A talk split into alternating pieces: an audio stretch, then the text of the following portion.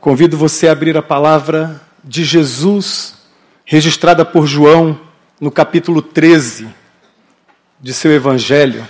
Evangelho de Cristo, segundo o relato de João, capítulo 13.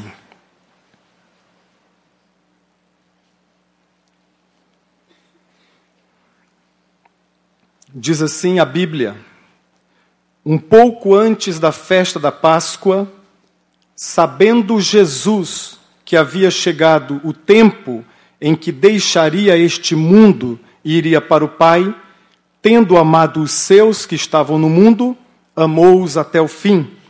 Estava sendo servido o jantar, e o diabo já havia induzido Judas Iscariotes, filho de Simão, a trair Jesus.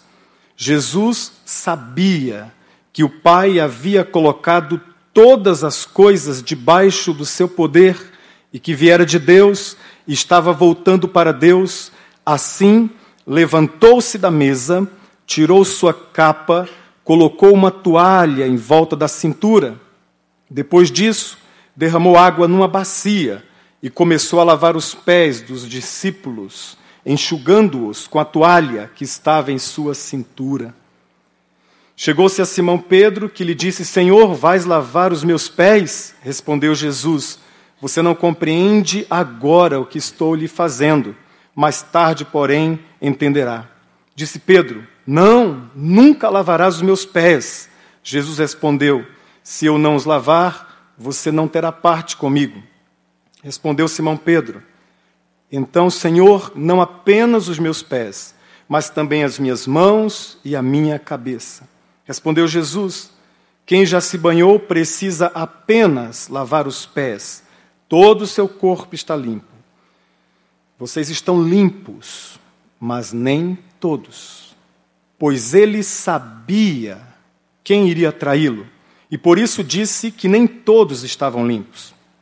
Quando terminou de lavar-lhes os pés, Jesus tornou a vestir sua capa, voltou ao seu lugar. Então lhes perguntou: Vocês entendem o que lhes fiz?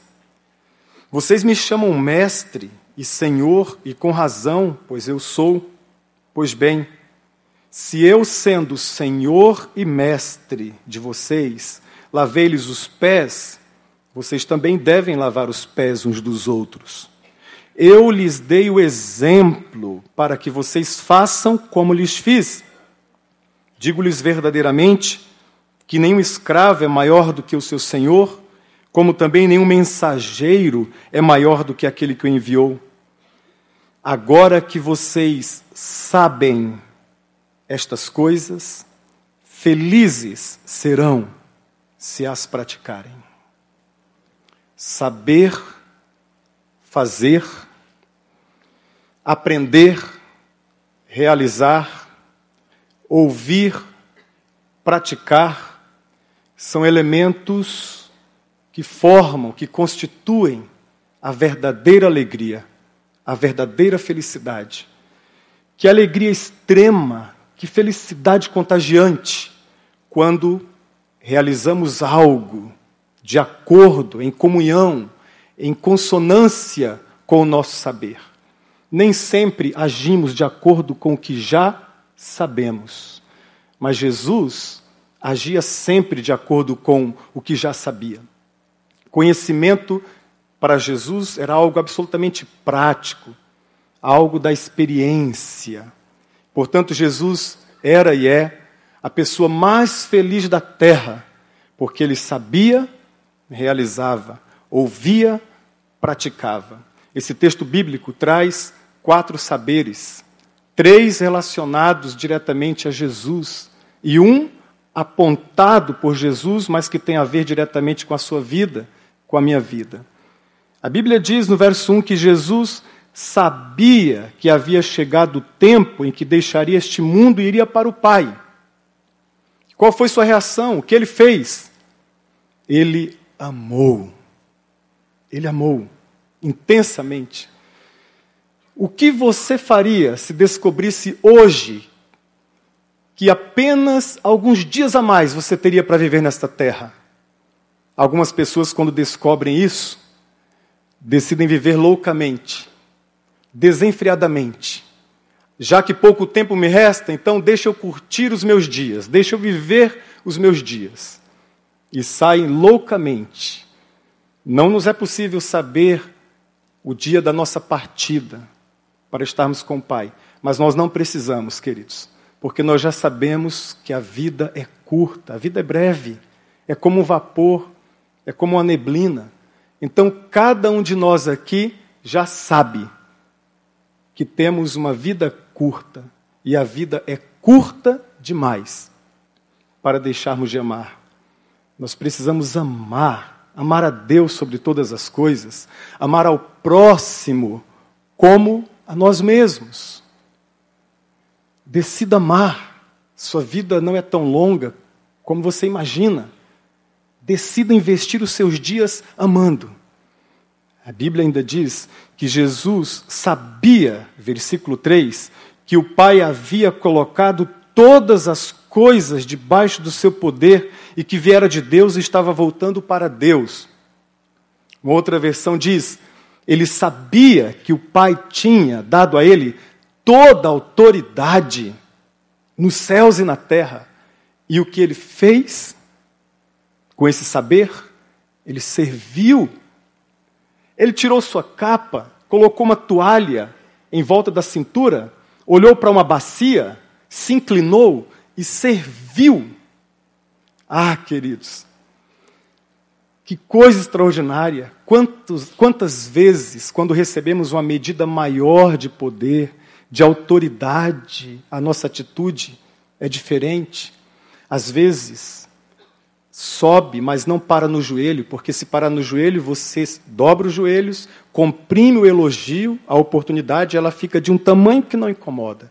O problema é quando passa do joelho, porque aí sobe rapidamente para a cabeça. E aí já nos achamos os tais. Quantas pessoas assim que recebem um cargo, uma liderança e se enchem no lugar de se esvaziarem. Jesus sabia que toda autoridade tinha sido entregue a ele. E o que ele fez? Ele serviu. Mas a Bíblia diz ainda, no versículo 11, que ele sabia quem iria traí-lo. Ele sabia quem iria traí-lo. E o que ele fez? Ele continuou a missão, decididamente, resolutamente. Ele sabia, mas ele não freou a sua missão. Sabe, dói muito traição. Punhalada nas costas, dói bastante. Puxada de tapete, que coisa horrível quantos sentimentos, quantas sensações. E às vezes, punhalada, traições se manifestam tão pertinho de nós. Às vezes, pessoas na vida das quais investimos tempo, investimos recursos, e de repente vem uma punhalada, alguém falando de você pelas costas e você descobre como dói tudo isso. E muitos têm colecionado uma série de traições, de incompreensões. E alguns têm desistido, têm freado, têm diminuído o ritmo. Em nome de Jesus, não faça isso. Pelo amor de Deus, continue a sua missão porque esta nação precisa, porque este país precisa, a sua cidade precisa, o seu estado precisa. Ele sabia, não nos é possível saber. Não nos é possível. Mas desde já permita que o Espírito de Deus vacine você contra realidades assim. Elas virão, elas se manifestarão e sabe, irão doer bastante. Muito, muito, muito. Algumas lágrimas. Mas diante de, de Deus e olhando para o exemplo de Jesus, você não vai desistir. Você continuará a sua missão. Continuará o seu ministério. Continuará o seu projeto. Sabendo que tem um galardão com Deus em Cristo nos céus. Mas ele diz sobre o quarto saber que tem a ver agora diretamente com a nossa vida. Ele diz: agora que vocês sabem estas coisas, isto é, que precisam amar, que precisam servir e que precisam ir adiante apesar das dificuldades, agora que vocês sabem de tudo isso, felizes serão se colocarem em prática. Nós ouvimos tantas coisas, tantos saberes, tantas experiências, nas salas de aulas, nas devocionais, nas conversas, nos corredores, agora há pouco, tantos saberes. Todas essas inquietações foram, de alguma forma, colocadas ali no seu projeto. Eu quero fazer um desafio para você agora. Coloque o seu projeto em prática. Agora que você já sabe o que deve fazer, o que Deus manifestou, o que Deus soprou, o que Deus instruiu, o que Deus disse de maneira absolutamente clara, agora que você já sabe que o seu projeto é, em outras palavras, uma oportunidade de olhar para a bacia, de se curvar diante de Deus, de servir as pessoas, de amar, de continuar em frente, por favor, em nome de Jesus, coloque em prática o seu projeto, porque este país precisa do seu projeto. Esta nação precisa do seu projeto evangelístico. A sua cidade precisa do seu projeto. E você precisa, você precisa fazer algo tão absolutamente poderoso que tem a ver com a palavra que é espírito e vida e que está no nosso meio. E no nome dele, no nome dele, nós oraremos agora. Feche seus olhos. Pai, obrigado, Deus, porque a tua palavra sempre nos ensina. E nós já sabemos de tantas coisas. Nós sabemos, ó Deus, nós sabemos que a nossa vida aqui é tão curta, a vida passa tão rápido. Nos ajude a amarmos as pessoas mais e mais e a devotarmos mais o coração ao Senhor. Nós sabemos, ó Deus, sim, sim, nós sabemos, ó Pai, de uma forma tão extraordinária, tão abençoadora, nós sabemos que recebemos de Ti também uma medida de autoridade. O Senhor compartilhou, delegou a nós o Senhor entregou a nós uma, uma responsabilidade que também se constitui numa autoridade. Por favor, que o nosso coração não, não, não se encha de vanglória, mas que nós usemos esta influência de liderança, esta autoridade de liderança para servir as pessoas.